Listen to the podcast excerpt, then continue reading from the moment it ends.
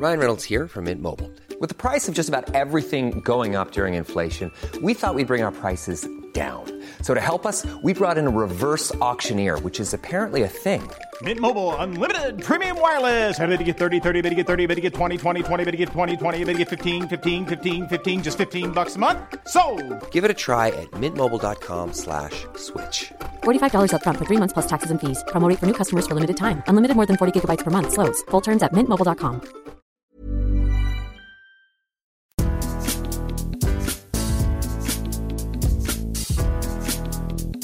Salut à tous, c'est Julien Pereira, journaliste à Eurosport.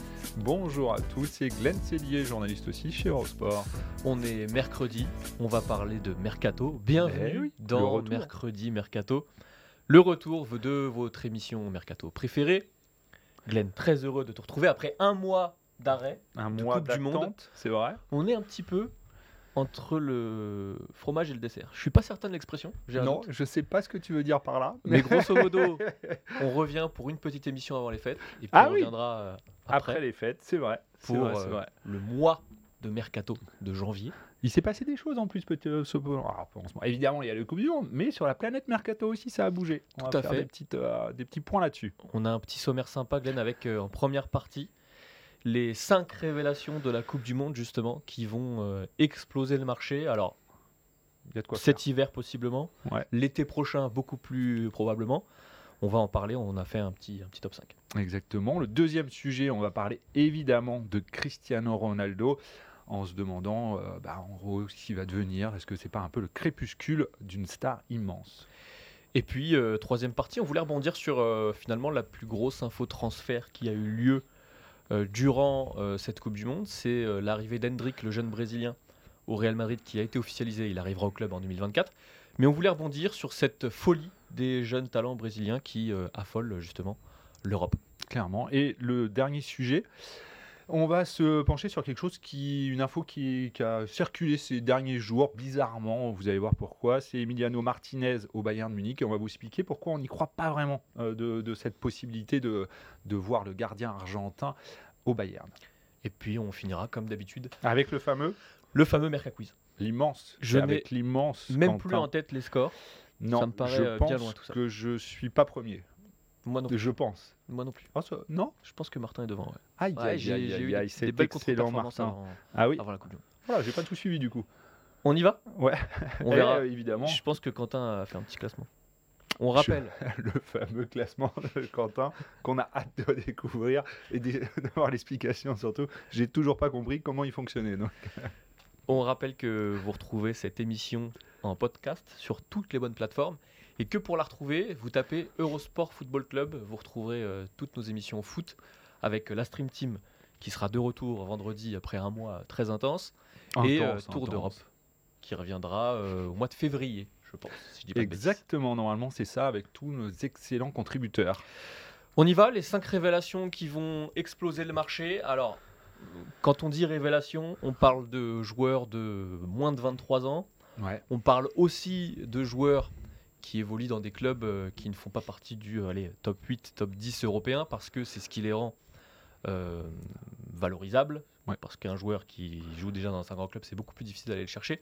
Ce qui exclut notamment Jude Bellingham, dont on avait d'ailleurs parlé juste avant la Coupe du Monde, et qui lui, euh, alors il va faire exploser le marché, mais il est carrément hors marché maintenant, Exactement. surtout après cette Coupe du Monde euh, formidable qu'il a, qu'il a réussi. Et quand on dit révélation, on parle évidemment des révélations à la Coupe du Monde, mais on- c'est souvent des joueurs qu'on connaissait déjà avant, Tout à fait. mais qui ont juste profité du mondial pour voir leur cote encore augmenter, faire exploser en gros leur valeur marchande et surtout euh, attiser encore les, leurs courtisans. Bah, le cinquième de notre classement est déjà un très bon exemple. C'est. Mohamed Koudous, l'international ghanéen de l'Ajax Amsterdam, qu'on avait déjà vu faire de très belles choses en Ligue des Champions. Finalement, il a un petit peu continué sur sa lancée en Ouais. Coupe du Monde, même si le Ghana n'a pas passé la phase de groupe. Il y a quand même eu un très bon match contre le Portugal où il était quasiment passeur décisif. Je pense que statistiquement, il n'a pas eu la passe décisive, mais il est à l'origine du premier but du Ghana, si je dis pas de bêtises, de mémoire. Et puis surtout, il y a un doublé euh, sur le match suivant face à la Corée, où là, il fait vraiment un très gros match et on a vu toutes ses qualités, à savoir un joueur qui est déjà polyvalent, qui va très vite, qui a de très bons appuis et qui est euh, très bon aussi dans le, dans le duel, dans le dribble. Donc, euh, un joueur qui risque très fort de bouger l'été prochain parce que c'est aussi ça le modèle de l'Ajax. Et puis il a coché, c'est ce que tu dis, il a coché toutes les cases qu'on attend d'un joueur de, ce talent-là, c'est-à-dire qu'il a montré au plus haut niveau qu'il était capable de répondre présent. Alors il l'avait déjà fait en Ligue des Champions avec l'Ajax. Puis on sait là, il y a Manchester avec notamment Eric Ten Hag qui, le suit de près, donc forcément on sait que ça risque de, s'agiter après cette Coupe du Monde. Le deuxième joueur de notre classement, qui est quatrième, c'est Azedine Ounani, euh, le milieu relayeur d'Angers qui a fait une Coupe du Monde fantastique avec le Maroc. Son abattage a bluffé tout le monde, notamment Luis Enrique, qui était à l'époque euh, sélectionneur de l'Espagne. Euh, il a son rendement, sa capacité à travailler au milieu de terrain a vraiment étonné. Et on le sait, euh, Zaïd euh, Chaban, le président d'Angers, est vendeur. Euh, il n'arrête pas depuis quelques jours d'ailleurs euh, d'aller dans les médias pour, euh, pour exprimer son- sa volonté de, de s'en séparer. Alors, il devrait partir, mais on sait qu'Angers, l'équipe l'a dit hier, Angers voudrait notamment le vendre cet hiver, mais le garder en sous forme de prêt euh, jusqu'à l'été prochain. Ce qui en dit long justement sur l'impact de la Coupe du Monde euh, sur ces joueurs-là, c'est qu'en effet, sa cote est au plus haut en ce moment. Et forcément, c'est la bonne période pour le vendre. Alors en plus, il y a déjà des clubs qui sont dessus. On sait que Leicester, par exemple, serait prêt à mettre notamment 45 millions d'euros, ce qui est juste colossal pour un joueur qui a été acheté en 2021 par Angers à Avranches à l'époque pour un peu moins de euh, 70 000 euros, je crois, si, euh, si, si si mes souvenirs sont exacts. Donc ça ferait une plus-value juste dingue pour euh, le SCO. Et c'est vrai qu'il y a beaucoup de monde sur les rangs parce qu'il a été impressionnant durant euh, ce mois au Qatar. Il y a même la presse espagnole qui s'est enflammée euh, Ouais, juste après vrai. justement cette déclaration de Luis Enrique. On a parlé d'un possible intérêt du Barça parce que Unai, il a quand même des qualités qui plaisent à ses joueurs, à ses clubs pardon, euh, qui veulent mettre un projet de jeu en place. Parce qu'il a une qualité folle pour sortir les ballons, ça a été l'une des grandes qualités justement du, du Maroc. Ouais. Il a Donc, il- les il qualités intéresse- qui, qui pourraient aller à, une équipe comme le Barça. Sur des équipes joueuses, tout à fait. Ouais. Euh, troisième de notre classement, c'est Gonzalo Ramos. Alors lui, c'est euh, une histoire, l'une des histoires les plus folles de ce mondial. Parce qu'il a été appelé, on se demandait même s'il serait sélectionné par Fernando Santos. Finalement, il a été du voyage. Il se trouve que Ronaldo a fini par perdre son statut de titulaire. Il joue son premier match en Coupe du Monde contre la Suisse en huitième de finale et il inscrit un triplé. Euh, c'est tout simplement euh, phénoménal. Derrière, les quarts de finale, ça a été un petit peu, compl- un petit peu plus compliqué contre le Maroc, mais Ouais. ce qui est sûr, c'est que vu que son début de saison est déjà très réussi avec Benfica, qu'on l'avait vu apparaître la saison dernière déjà, qu'il a 21 ans, qu'il est justement un joueur du Benfica qui est reconnu, connu et reconnu pour euh, sa formation, aussi pour sa capacité à revendre les joueurs, et ben, il y a de très grandes chances qu'il parte pour euh, très très cher, plusieurs dizaines de millions d'euros dès l'été prochain. Je pense que Benfica va tout faire pour le garder jusqu'à la fin de la saison, parce que c'est aussi ça la stratégie. Mais on évoque notamment en Angleterre un intérêt de Manchester United, tiens tiens, pour euh, l'attaquant portugais de, de 21 ans. Ce qui, à juste titre, et c'est vrai que c'est ce que tu dis, il a répondu présent. On sait qu'il a remplacé Nunez qui est parti euh, cet été et que pour le moment, il le fait merveilleusement bien à Benfica. Et il a juste le- sa performance euh, contre la Suisse est juste. euh, Parce que finalement, on va retenir que ça. Mais Euh, oui. Même si ça a Même été si beaucoup derrière, plus compliqué par la suite, Ouais. un triplé en Coupe du Monde, bah forcément, tout le monde le retient et ça attire beaucoup, beaucoup de monde. Exactement. L'au- L'autre qui attire beaucoup de monde, évidemment, l'autre joueur dont on a envie de parler, c'est euh, Vardiol, euh, le défenseur de Leipzig, le défenseur croate, qui a été juste hallucinant pendant toute cette Coupe du Monde. Euh, il a juste crevé l'écran euh, au Qatar. Il a, il a été ça a été un rock défensif euh, pour la Croatie. D'ailleurs, tout le monde l'a encensé. Il y a Rio Ferdinand au micro de la BBC qui a tout simplement dit que c'était son défenseur favori. Alors, c'est un joueur de 20 ans qui a encore sous contrat à Leipzig jusqu'en 2027, donc il y a encore du temps. Il a été recruté quand même 19 millions d'euros en 2021 à Zag- euh, au Dynamo Zagreb par Leipzig, donc c'est déjà quelqu'un qui avait déjà une cote. Et sa Coupe du Monde ne fait que confirmer euh, son potentiel immense, sa capacité à être un leader défensif, sa polyvalence aussi attire tout le monde. Ça relance aussi. Est relance, il a, il a franchement toutes les qualités du défenseur moderne. Et forcément, il y a énormément de monde dessus depuis, euh, depuis la Coupe du Monde, et notamment bah, beaucoup de gros clubs anglais. C'est notamment pour ça que ça va, à mon avis, monter très très haut. On, juste euh, comme ça, une petite, il y a Manchester United, Chelsea, Manchester City aussi dessus. On parle aussi du Bayern Munich et de, évidemment, des gros euh, en Espagne. Donc forcément, les sommes annoncées sont juste folles pour lui. On parle déjà de 90, 100 millions d'euros. Il va faire exploser euh, la, la, la tirelire. Et surtout, on le sait, comme tu l'as très bien dit pour Benfica tout à l'heure, Leipzig aussi est un club qui sait vendre. C'est-à-dire que maintenant, Leipzig a cette réputation de savoir recruter des, des- joueurs très prometteurs, de les faire progresser et du coup, derrière, de les vendre aussi très cher. Juste euh, une petite. euh, allez, je vous donne quelques petits exemples. Il y a Nabi Keita qui a quand même été vendu 60 millions d'euros. Il y a Werner qui a été vendu 53. Et deux très bons exemples. Ils sont français, ils sont défenseurs centraux, eux aussi, et ils ont été très bien vendus par Leipzig. Évidemment, c'est Upamecano qui a été vendu 42 millions et Konaté qui a été vendu 40 millions. Donc, vu ce qu'il a montré euh, pendant ce, euh, ces quelques semaines en- au Qatar, et vu ce qu'il montre évidemment déjà à Leipzig depuis quelques temps, ça va monter très haut pour euh, euh, Vardiol, et c'est tout à fait logique. D'ailleurs, c'est l'excellent contre-exemple de ce qu'on a dit juste avant sur Gonzalo Ramos, sur le fait que bah, finalement, l'action qu'on va peut-être le plus retenir de Vardiol sur cette Coupe du Monde, bah, c'est les petits dribbles de Messi qui lui ont fait euh, beaucoup de Bah mal ouais. en demi-finale.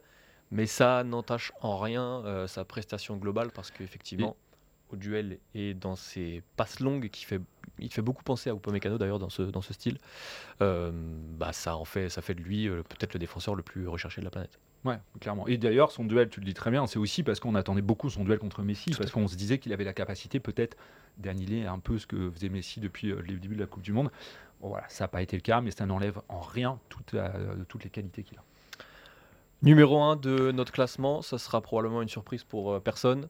C'est Enzo Fernandez, euh, milieu de terrain de l'Argentine, qui a été élu d'ailleurs euh, meilleur jeune de la Coupe du Monde. Enzo Fernandez, c'est une histoire formidable parce qu'il est arrivé euh, à la Coupe du Monde sans un statut de titulaire. Il est devenu en phase de groupe après un match euh, extraordinaire. Il marque contre le Mexique, si je ne- oui, contre le Mexique, tout à fait. Un joli but d'ailleurs. Ouais. Et puis il a complètement régulier le milieu de terrain. Euh, C'est un joueur qui a la maturité de- d'un joueur de 27-28 ans, qui a beaucoup de talent, qui a une qualité, qualité technique formidable et qui lui aussi joue à Benfica. Décidément, euh, l'été euh, du Benfica ça risque d'être euh, particulièrement agité. Là aussi, on parle de euh, beaucoup, beaucoup d'intérêt, notamment en Première Ligue, Ouais. aussi en En Espagne. Benfica sait très bien vendre. On se souvient que João Félix a été vendu pour euh, 120 millions d'euros. On sait aussi que Benfica avait largement anticipé la chose en faisant en sorte qu'une clause figure dans son contrat pour pas qu'il parte justement euh, cet hiver. Donc on peut très bien imaginer, en tout cas à l'instant où l'on parle, un transfert à 100 millions d'euros ou plus. Euh, c'est largement dans les cordes des euh, très grands clubs européens. coche toutes les cases pour ça, pour faire exploser euh, ce, montant. Et en effet, c'est ce que tu dis. En plus, Benfica a, assuré le coup. Donc, il n'y a aucune, raison que ça s'emballe pas, vu ce qu'il vient de faire pendant, au Qatar avec, avec l'Argentine, élu meilleur jeune du mondial. Donc, forcément, ça ne fait qu'augmenter son prix. Tout à fait. On va rester, Glenn, au Portugal, Ouais. parce qu'on va parler d'un homme qui, lui, n'a pas vécu une très très belle Coupe du Monde. C'est le pas. moins que l'on puisse dire. Il s'agit évidemment de Cristiano Ronaldo. Pour la simple et bonne raison qu'on avait discuté déjà de son cas avant la Coupe du Monde, on s'était dit que ce mondial serait déterminant pour la suite de sa carrière, que s'il y avait une bonne Coupe du Monde, il y aurait peut-être euh, des clubs qui se manifesteraient. Finalement, euh, on a eu le droit à tout l'inverse parce que Ronaldo, ça a été très compliqué, à la fois dans le jeu, aussi son statut qui a été remis en cause, et puis tout ce qu'il y a eu autour, tout le bruit, j'allais dire, qu'il y a eu autour sur son comportement. Il y a eu des rumeurs d'une volonté de quitter le groupe, sur euh, son agitation quand il a été remplacé par Fernando Santos, notamment euh, en phase de groupe. Tout ça fait que bah, euh, pas beaucoup de monde qui se bouscule pour euh, accueillir Ronaldo, qui, on le rappelle, a résilié son contrat avec Manchester euh, juste avant le mondial. Oui, c'est ça, c'est exactement ce que tu dis. On attendait beaucoup de Ronaldo pendant cette Coupe du Monde parce que c'était un peu bah, sa dernière chance. Il était en plus dans une équipe compétitive, le Portugal, qui avait des vraies ambitions dans, dans cette Coupe du Monde. Donc on se disait, c'est aussi l'occasion pour lui de redorer son blason. Et ça a été tout l'inverse. Il ressort du mondial avec une image qui est malheureusement encore un, un peu plus euh, détériorée. Euh, et déjà qu'en plus, il avait fait cette interview juste avant le mondial euh, pour, en Angleterre, qui est une interview détonnante où il pourrit Manchester, où il a, enfin bon, il a, il a, Il a tout lâché, on peut voilà, le dire. il a tout lâché. et du coup, forcément, Manchester, a- ils ont trouvé un accord après pour rompre son contrat. C'était forcé après, ce, après cette interview. Et là, la Coupe du Monde ne fait que renforcer une image d'un joueur un peu en bout de course.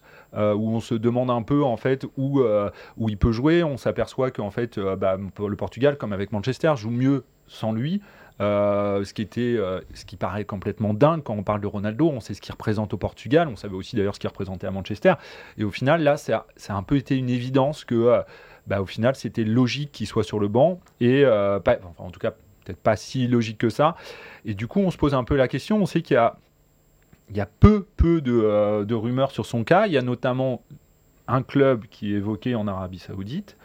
Euh, voilà, qui serait prêt à lui faire un, pont d'or pour l'attirer, évidemment. On parle de 200 millions d'euros par an, ce qui serait euh, jusqu'en 2025, ce qui serait fou pour un joueur, on le rappelle, qui a 37 ans, 38 ans même en, février. Donc c'est assez dingue. Alors après, ce qui est, ce qui est fou, c'est qu'on sait qu'il est capable encore de marquer des buts, Ronaldo, parce qu'il il a toujours cet instinct. Euh, hallucinant qu'il a eu toute sa carrière, ce, chasseur de buts hors norme. Le problème pour moi, c'est qu'il y a deux choses. C'est que dans le jeu, on l'a dit, il apporte plus tant que ça à ses équipes et même de temps en temps on a un peu l'impression que c'est un peu un boulet pour ses équipes qui jouent moins bien avec lui que sans lui.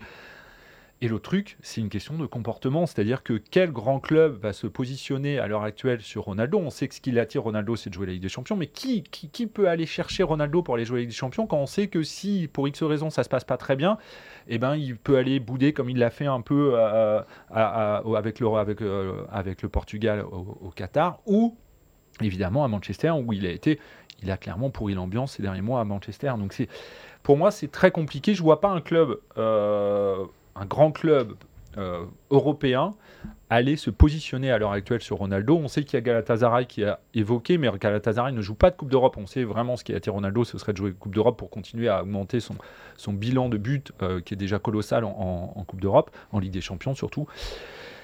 Donc je vois pas où il peut retirer. C'est toujours pareil. Moi, ça me rend un peu, euh, un peu triste, un peu nostalgique pour lui parce que, euh, parce que je pense qu'il méritait une, une, fin un peu plus digne. Et du coup, je voudrais bien qu'il aille peut-être chercher un défi ailleurs, autre que peut-être en Arabie Saoudite, qui n'est pas forcément le championnat où, où je le vois finir. Il y a quand même eu une évolution qui a été immense en l'espace de deux mois parce que souviens-toi, euh, avant la Coupe du Monde, on parlait effectivement de cet aspect euh, technique, de ce qu'il pouvait, sa capacité à se fondre dans un collectif.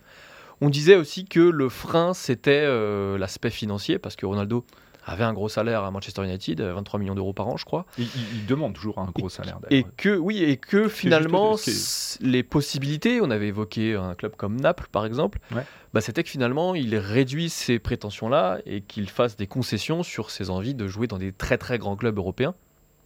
Là, on n'est plus du tout dans ce cas-là.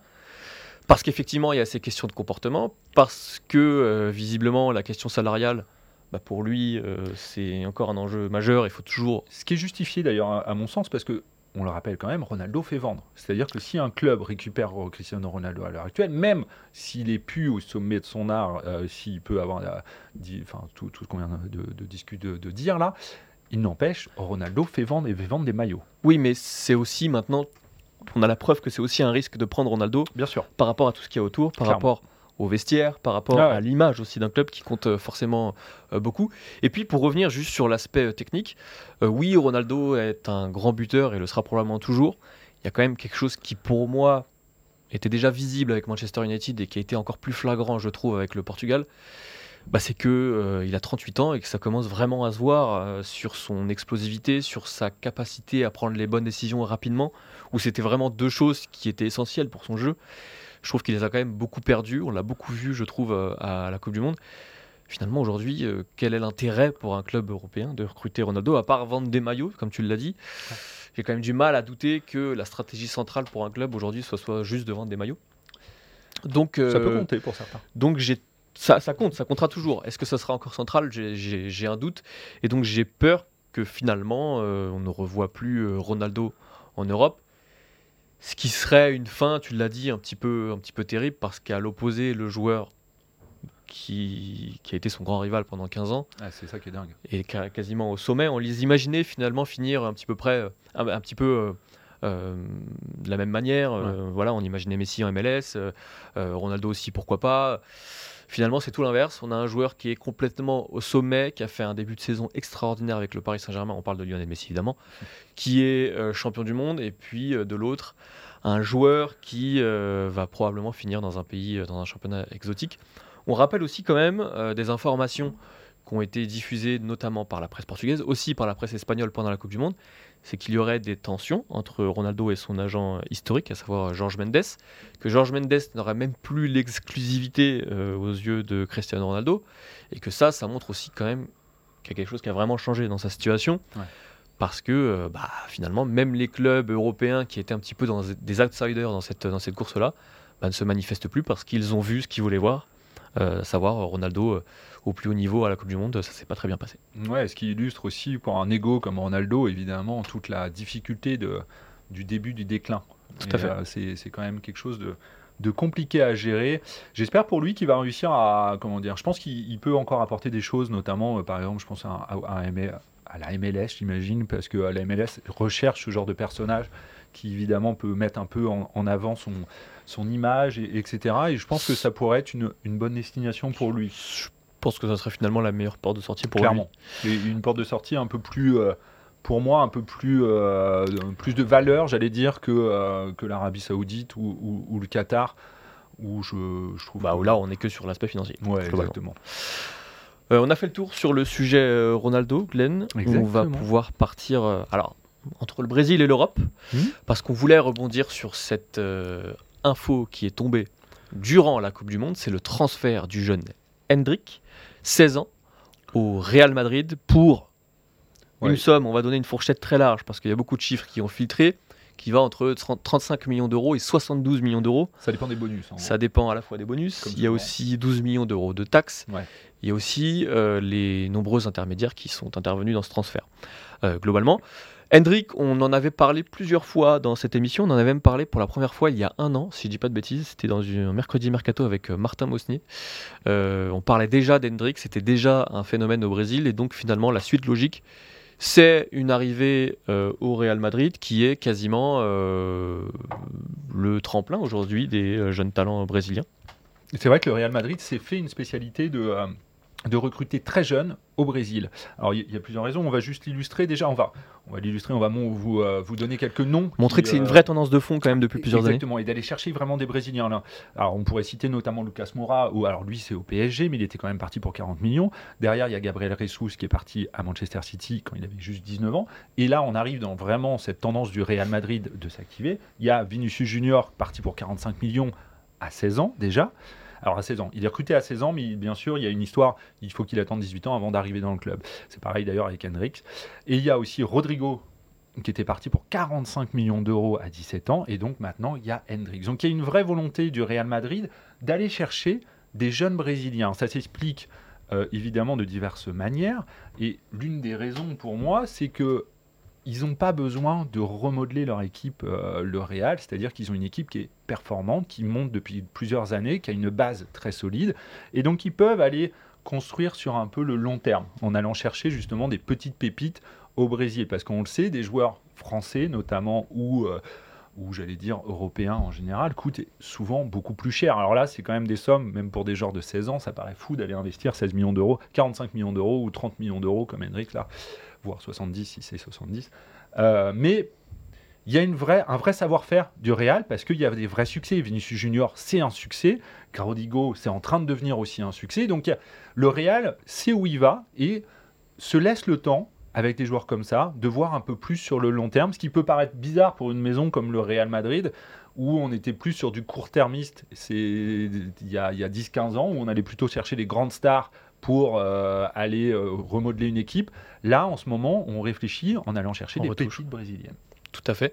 On peut aussi parler d'un effet qui, euh, je pense, a été considérable, pas seulement pour le Real Madrid, mais pour toute l'Europe, c'est l'effet Neymar. Bien sûr. Euh, Ouais. On a vu ce que ça a donné, et finalement, ça a relancé la confiance des grands clubs européens envers ces jeunes joueurs brésiliens qui, pour quelques-uns, ont parfois eu du mal à s'adapter à la culture européenne. Euh, pour moi, c'est le déclencheur, c'est Neymar, parce qu'on rappelle que le Real Madrid voulait Neymar, Mm. que ça a été euh, un grand échec, notamment aux yeux de, de Florentino Pérez. Et puis, euh, bah, le fait que le Real Madrid s'immisce dans cette, dans cette tendance-là, ça a donné aussi des idées à d'autres grands clubs européens. On peut citer Manchester City, qui recrute aussi beaucoup, beaucoup de jeunes joueurs brésiliens. Alors, c'est pas tout à fait les mêmes sommes. On peut, citer- on peut parler de Keki, on peut parler de, de Savio, mais il y a une vraie stratégie du City Football Group avec euh, les jeunes brésiliens. Et puis c'est aussi une question d'hommes. Euh, alors au PSG, c'était plutôt euh, Leonardo à l'époque Ouais, où il était directeur sportif. Au Real Madrid, c'est Rouni Calafat, Calafat pardon, qui est le, le- le patron du football international au Real Madrid. Je pense que Luis Campos va très vite se montrer dans cette petite bataille-là. Donc il y a aussi cet aspect-là. Et puis dernière chose, c'est aussi une question de culture, pour la simple et bonne raison que les joueurs brésiliens ne sont absolument pas formés, euh, formatés comme euh, la plupart des joueurs européens, qui a encore une vraie touche technique et que finalement les joueurs, les clubs européens préfèrent aller recruter euh, des joueurs qui ont cette qualité technique-là pour leur apporter ensuite leur formation maison pour qu'ils deviennent des joueurs très performants au très haut niveau. Oui, tu as tout à fait raison sur le côté de ce que ces joueurs brésiliens apportent. C'est-à-dire qu'ils apportent quelque chose de différent aux clubs euh, européens en général, et c'est aussi pour ça qu'ils vont les rechercher. Et on sait aussi, l'une des raisons pour lesquelles ils- se tournent aussi vers le Brésil, c'est que le Brésil est aussi demandeur de ce, euh, de ce genre de, transactions, parce que c'est important la vente des joueurs à l'étranger pour le football brésilien. C'est une... un- c'est des revenus qui sont essentiels à l'économie euh, de, de- de ces clubs. Et on sait, le Brésil est le pays le plus exportateur euh, de footballeurs au monde, largement d'ailleurs, largement devant la France, qui est, le numéro 2. Euh, voilà, c'est quelque chose qui est une donnée très importante et c'est aussi pour ça que les, euh, que les grands clubs européens vont vers le Brésil parce qu'il y a aussi, on sait, les clubs brésiliens peuvent être vendeurs, même très jeunes, de certaines pépites. Mais d'ailleurs, Palmeiras, qui est le club de d'Hendrick, s'est carrément spécialisé là-dedans, à, à orienter sa stratégie pour les exposer, pour les développer et pour euh, les vendre derrière clubs, grands clubs européens. Donc ça, ça démontre que tout ce que tu viens de dire est vrai. Et puis, il y a aussi une donnée qui est importante, c'est le côté valorisation, parce que les Brésiliens sont souvent mieux valorisés euh, à qualité égale que des joueurs euh, européens, par exemple. Donc c'est aussi important parce que ça minimise le risque d'échec parce que des échecs, il y en a. Oui, On a eu. peut citer, alors même s'il faut encore leur laisser du temps, Régnier, qui lui aussi est un Brésilien euh, du Real Madrid et qui a beaucoup de mal à s'imposer. Il a été prêté en Allemagne, puis là il est prêté euh, à Riron en, en Espagne. Euh, on peut citer Gabigol aussi, qui est Ouais. retourné euh, au Brésil après avoir euh, manqué son passage en Serie A avec l'Inter Milan. Donc il y a des échecs, mais globalement, le risque, le jeu en vaut la chandelle, si, si je puis dire. Et d'ailleurs, d'autres, parce que tu dis le Chanel, et d'ailleurs, c'est pas juste là, c'est pas un coup, Henrik, on l'a expliqué, il y en a eu, et il y en a encore qui vont arriver, on le sait, il y a déjà des rumeurs sur de nouveaux cracks, j'allais dire, brésiliens, qui seront, euh, qui seront susceptibles de partir dans les prochaines semaines. Ouais, on a l'impression que l'épisode Hendrix sera un petit peu euh, une réédition de l'épisode Neymar. Euh, Il y a eu une vraie frustration de beaucoup de clubs européens euh, sur le dossier Hendrick et on a la sensation que ces clubs-là veulent se venger sur d'autres joueurs. Euh, on a entendu parler ces derniers jours, ces dernières semaines d'Estavao Willian, qui lui aussi vient de Palmeiras, qui n'a que 15 ans, qui est surnommé Messinho. Ça donne une long idée quand même. et qui euh, ferait l'objet d'une petite bataille entre le PSG de Luis Campos, le FC Barcelone et Arsenal. Il y en a d'autres, il y a Luis Guillermet qui lui aussi vient de Palmeiras, qui a 16 ans, qui lui est plutôt dans le viseur du, du Barça. Et puis il y a Vitor Roque, Roque dont on parle depuis euh, plusieurs jours maintenant avec euh, insistance, qui lui aussi est euh, désiré par le Paris Saint-Germain, mais qui est aussi voulu par le Real Madrid. Donc là encore, sur ces trois joueurs-là et peut-être d'autres, on risque d'avoir une belle bataille de clubs sur les prochaines semaines, sur les prochains mois. Et on va découvrir des petites, pépites, des mecs à suivre dans les prochaines, prochaines années, j'allais dire. Et c'est toujours, c'est toujours un peu excitant de voir des, euh, des potentiels euh, cracks comme ça arriver dans le football européen aussi, de voir comment ils arrivent à s'adapter, comment ils arrivent à passer ce cap, qui n'est pas toujours facile à, à passer, comme tu l'as dit tout à l'heure. Lui n'est pas vraiment une, pép- une pépite. Non. C'est pas le joueur le plus élégant de l'histoire. On va pas se mentir. Mais c'est un gardien brillant. C'est le meilleur gardien du mondial. C'est Emiliano Martinez, gardien de l'Argentine, qui euh, très logiquement après euh, son tournoi très réussi fait l'objet de nombreuses co- convoitises parce que il ne joue entre guillemets qu'à Aston Villa. Ouais. Et donc ça en fait une piste envisageable pour des grands clubs qui sont à la recherche d'un gardien de but numéro 1, ce qui est le cas du Bayern Munich, parce que le Bayern Munich a eu euh, une mauvaise surprise pendant la Coupe du Monde. Avec la blessure de Manuel Neuer. Manuel Neuer s'est blessé au ski, il s'est cassé la jambe, il sera indisponible jusqu'à la fin de la saison. Et c'est euh, le très sérieux Sky Sport qui nous a annoncé en début de semaine qu'Emilio Martinez était l'une des pistes envisagées par le Bayern Munich pour euh, bah, finalement assurer l'intérim, ou en tout cas, ou peut-être plus si infinité, Ouais. euh, après le long forfait de Manuel Neuer. Glenn, est-ce que pour toi, cette piste est une vraie possibilité, ou est-ce que c'est une, une belle saucisse? Alors, je ne sais pas si c'est une belle saucisse, mais j'ai quand même beaucoup de mal à y croire euh, pour, euh, pour plusieurs raisons. Notamment parce que on parle du Bayern de Munich. Alors, évidemment, le Bayern va chercher un gardien un peu expérimenté parce qu'ils ont des choses à aller chercher cette saison, notamment en Ligue des Champions. Euh, mais, et d'ailleurs, j'aimerais bien le voir en Ligue des Champions, Martinez, parce qu'un petit retour avec ce petit duel face à, face à Kylian Mbappé pourrait être excitant à suivre vu ce qui s'est passé ces dernières heures depuis le sac de l'Argentine. Mais ah, il n'a pas forcément le profil. On, le rappelle, il a quand même déjà 30 ans. Il a un contrat jusqu'en 2027 avec Aston Villa, ce qui est juste fou. Euh, et en plus, il est valorisé à 25-30 millions selon les, différents sites.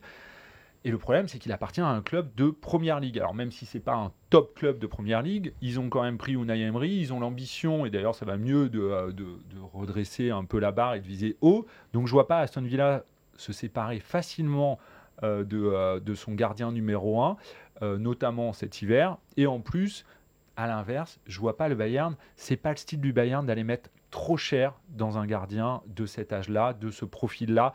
Et c'est ce qui me fait dire que euh, bah oui, j'ai du mal à y croire, j'ai du mal à voir le Bayern s'ex- s'exciter ou s'emballer sur lui, notamment pour une, après une Coupe du Monde réussie. Puis il y a quand même une chose, c'est que le Bayern a une vraie tradition de gardien allemand, Ouais. Que c'est important pour le Bayern, pour son ADN, pour son image. Et puis au-delà de l'indemnité de transfert, il y a aussi la question du salaire, parce que tu l'as dit, c'est un salaire anglais, et que le Bayern, sur les salaires, est plutôt euh, strict, on va dire. Euh, Il y a une vraie politique là aussi salariale, et qu'on imagine mal le Bayern euh, dépenser des milliers et des cents pour un gardien qui finalement a déjà plus de 30 ans, qui certes est un très bon gardien, on le savait déjà avant la Coupe du Monde, il l'a confirmé durant le tournoi, mais qui ne représente pas franchement l'avenir. Euh, L'autre piste qui est quand même envisagée et qui est là beaucoup plus euh, euh, logique, c'est celle menant à Neubel, qui est prêté à Monaco par le Bayern, et là on, on imagine que ce sera la priorité du club bavarois. Emiliano Martinez, même en termes d'image, euh, de ce qu'il a montré ces derniers jours, Je suis pas sûr. y compris lors de la cérémonie euh, post-finale de Coupe du Monde. J'ai l'impression que ça colle pas trop à euh, l'image du Bayern Munich. l'institution bavaroise, on va dire, fait attention à ce genre de, de détails en général. Et euh, justement, il a peut-être pas marqué des points pour, euh, pour un transfert euh, dans les prochains jours ou les prochaines semaines au Bayern. Marquer des points.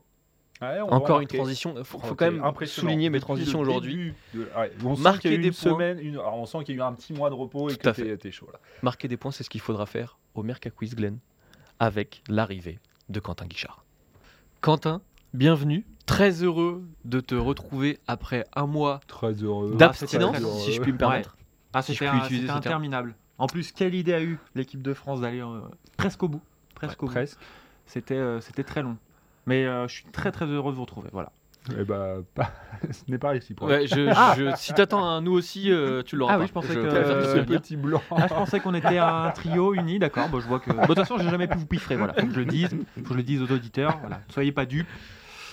Euh, Est-ce que tu peux nous rappeler les règles? Désolé, j'ai oublié que j'avais un rôle dans cette émission. rapidement, oui, le non pas le classement du tout, les règles. Oui, Non, les règles nous, je veux bien le règlement du. Enfin, comment fonctionne le classement Le Merca Quiz, c'est, euh, je vous résume, la carrière d'un joueur et euh, le, Le premier, de, de vous deux, deux qui découvre l'identité remporte un point au Merca Quiz Ranking, euh, dont Julien est toujours euh, leader. Ah bon Voilà. Il y a Ouais, des choses qui ne changent Mosnier, moi. Euh, alors non, t'as pas suivi les quatre dernières émissions Bah peut-être non, justement, mais. euh, Moi aussi, moi aussi, je croyais que. Martin m'avait m'avait Ouais, dépassé. ouais. Non, donc, non, non, euh, je depuis qu'on a un, un coefficient, euh, Tout à fait. c'est du béton. C'est vrai. Et bien sûr, avant de commencer la règle Pereira-Morin, la proposition d'un nom de joueur avant même le tout premier indice. Je vous écoute, messieurs. Marcos Rojo. Euh, non. Ah, très joli. Ah, c'est joli, mais c'est. euh, Ben Sabagi. Pardon? Pourquoi c'est Tu peux répéter? Ben Ben Sebaini. J'arrive même pas à le C'est quoi dire. son prénom déjà? Rémi? Non. Non, non. Rami. Rami, c'est pareil. Rami Ben Sebaini. Mais non, on le salue d'ailleurs. Et désolé, on s'excuse au nom d'Eurosport J'étais fatigué. pour le. Rami, c'est vrai, Ouais. t'as raison. En plus, je sais pas pourquoi. Comme le Rémi. jeu, comme Mais le oui, jeu de- t'as totalement. Ouais. Rémi. Très bien, on peut, on peut commencer parce Ça que là, commence on, bien, on- déjà? on divague. Vous êtes prêts? Pas du Nous tout. sommes prêts. Allez, c'est parti. Je suis né à Versailles d'un père français et d'une mère argentine. Mon idole est Zinedine Zidane et je découvre le football à l'US Valbonne, puis poursuis ma forna- formation à Nice. Je fais mes débuts en pro en septembre 2012 C'est contre, pas Walter Benitez. contre Brest à 16 ans et 32 jours. Je suis le quatrième plus jeune joueur à être entré en jeu dans le championnat de France derrière Laurent Paganelli, Joël Fréchet et mon coéquipier Albert Rafetraniaina. tu peux le redire là Ouais, D'accord. Albert Rafetraniaina. Ah ouais, d'accord. Ouais. Alors, ce On moment- l'embrasse. En quelle année, là On est en 2012. 2012, ok. Je suis appelé avec l'équipe de France des moins de 16 ans. Cette saison-là, je dispute 13 matchs et inscris 6 buts avec les Bleuets. La saison suivante, j'intègre les moins de 17 ans avec lesquels je dispute 8 rencontres et inscris 4 buts. Je dispute ma seconde rencontre de Ligue 1 contre Montpellier. Je rentre en jeu à la place de Liod Palin. Puis je provoque un pénalty en fin de match qui permet à Darius Vitanic de réduire l'écart au score. Malgré tout, Nice s'incline 3 buts à 1. D'origine argentine. Claude Puel m'accorde une nouvelle fois sa confiance pour la réception de l'Olympique lyonnais en huitième de finale de Coupe de la Ligue. En m'alignant pour la première fois titulaire, je dispute l'intégralité de la J'ai rencontre. plus le l'étincelle, tu vois. 3-1. Mais tu l'as jamais J'ai perdu euh, un truc Julien. pendant un mois là. Ouais. T'as Mince. perdu beaucoup, y compris J'ai- en j'ai perdu charisme. le fil, Ouais. déjà. Mais par contre, j'ai pas perdu de poids. Euh, Glenn, de toute façon, toi, t'es encore sur le premier indice. J'imagine. l'Argentine. Voilà. Je, je, euh, je sais Ben, qu'il moi est aussi, d'une mère figure-toi. argentine. Je suis au en- même niveau Attends, que c'était une mère ou un père? Une mère Ah argentine. voilà, bon c'est bon, alors je suis déjà bien. En décembre 2012, je marque mon premier but en Ligue 1 dans les dernières secondes du match contre Evian Tonon Gaillard pour une victoire 3 buts à 2, devenant à 16 ans, 4 mois et 1 jour le deuxième plus jeune buteur de l'histoire du championnat de France, échouant à une semaine du record de Laurent Rousset. En janvier 2013, l'OGC Nice m'offre mon premier contrat professionnel que j'inaugure de la plus belle des manières le week-end suivant en marquant Le week-end. le week-end À le la belge. le week-end. On Ça salue ne m'oblige pas à faire l'accent belge. Je voudrais pas qu'on Allez, la suite Ah, en vas-y. accent belge. en marquant alors le second but niçois face à Lille. Voilà. Oh le carnage. J'obtiens ma première titularisation en championnat en février 2013 lors de la rencontre face au FC Lorient. J'acquiers la nationalité argentine en 2013 et me vois par conséquent accorder la double nationalité. En avril 2013, je me blesse gravement au genou droit, rupture du ligament croisé antérieur, lors d'une rencontre en CFA 2 face à la réserve Ah. de l'Olympique de Marseille, ce qui m'éloigne des terrains durant de longs mois. J'effectue mon retour la saison suivante lors de la 21e journée contre l'AC Ajaccio pour une victoire 2 à 0. Donc on est en quelle saison là? Là, on est en 2015. 2014, 2000, euh, Euh, 2013-2014. Ah non. Putain, j'y suis pas du tout. Je n'y suis pas du tout. Oh, je suis un petit peu comme les Bleus pendant les 65 premières minutes de la finale. Bah, je je pense que vous allez nous faire un dernier quart d'heure d'émission Ouais. euh, du tonnerre. Ouais. Tonnerre. Auteur d'un bon retour à la suite de ma blessure en club, je suis appelé pour la première fois avec les espoirs de Willy Sagnol pour affronter la Biélorussie en éliminatoire de l'Euro 2015 en février 2014. Je suis de nouveau retenu avec les espoirs pour un match amical face à Singapour, le dernier match de Willy Sagnol à la tête des espoirs. Lors de cette rencontre, euh, je rentre en jeu à la mi-temps avant d'inscrire mon premier but avec les espoirs. En septembre 2014, je suis appelé par Patrick Gonfalon pour disputer le premier tour qualificatif de l'Euro des moins de 19 ans 2015.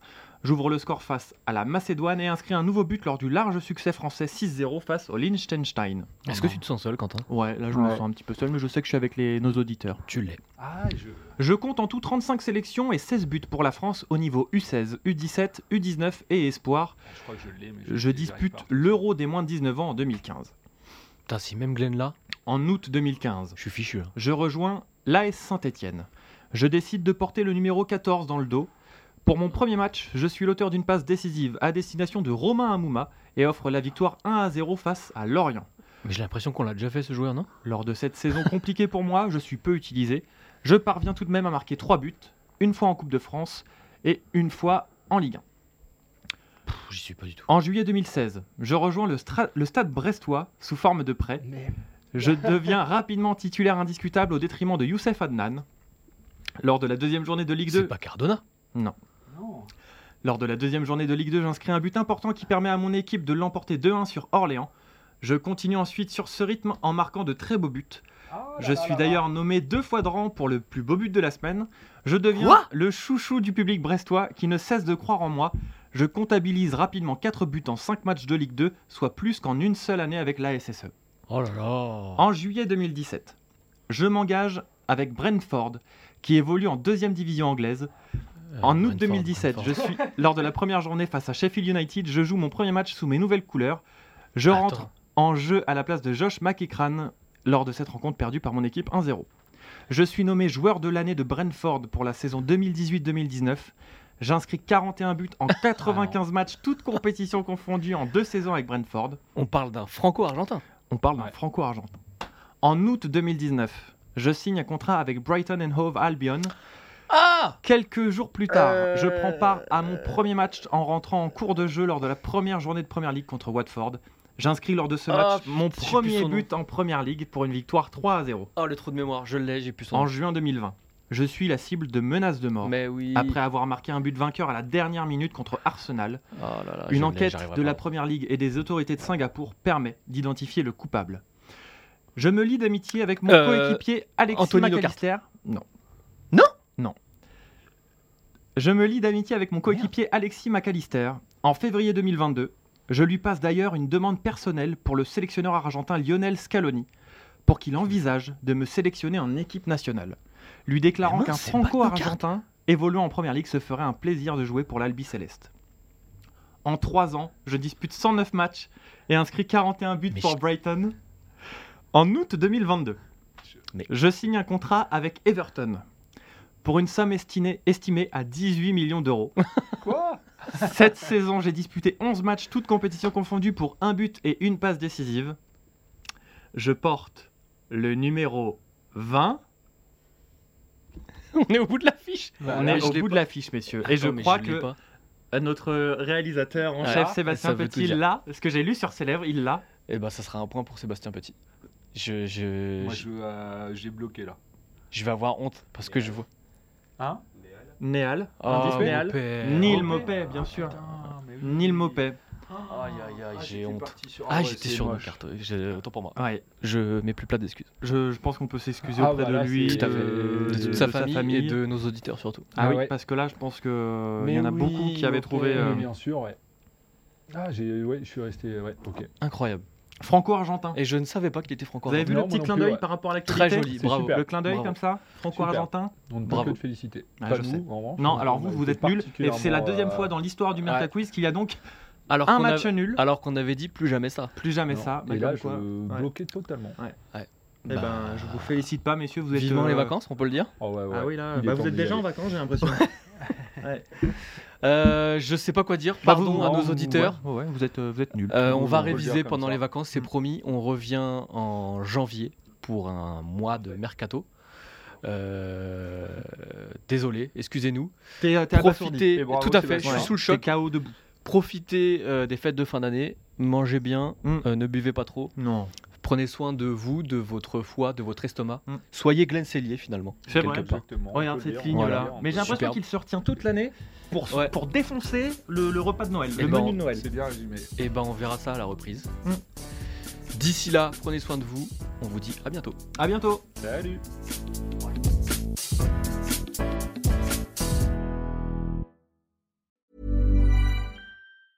Mom deserves the best, and there's no better place to shop for Mother's Day than Whole Foods Market. They're your destination for unbeatable savings, from premium gifts to show-stopping flowers and irresistible desserts. Start by saving 33% with Prime on all body care and candles. Then get a 15-stem bunch of tulips for just $9.99 each with Prime. Round out Mom's menu with festive rosé, irresistible berry chantilly cake, and more special treats. Come celebrate Mother's Day at Whole Foods Market.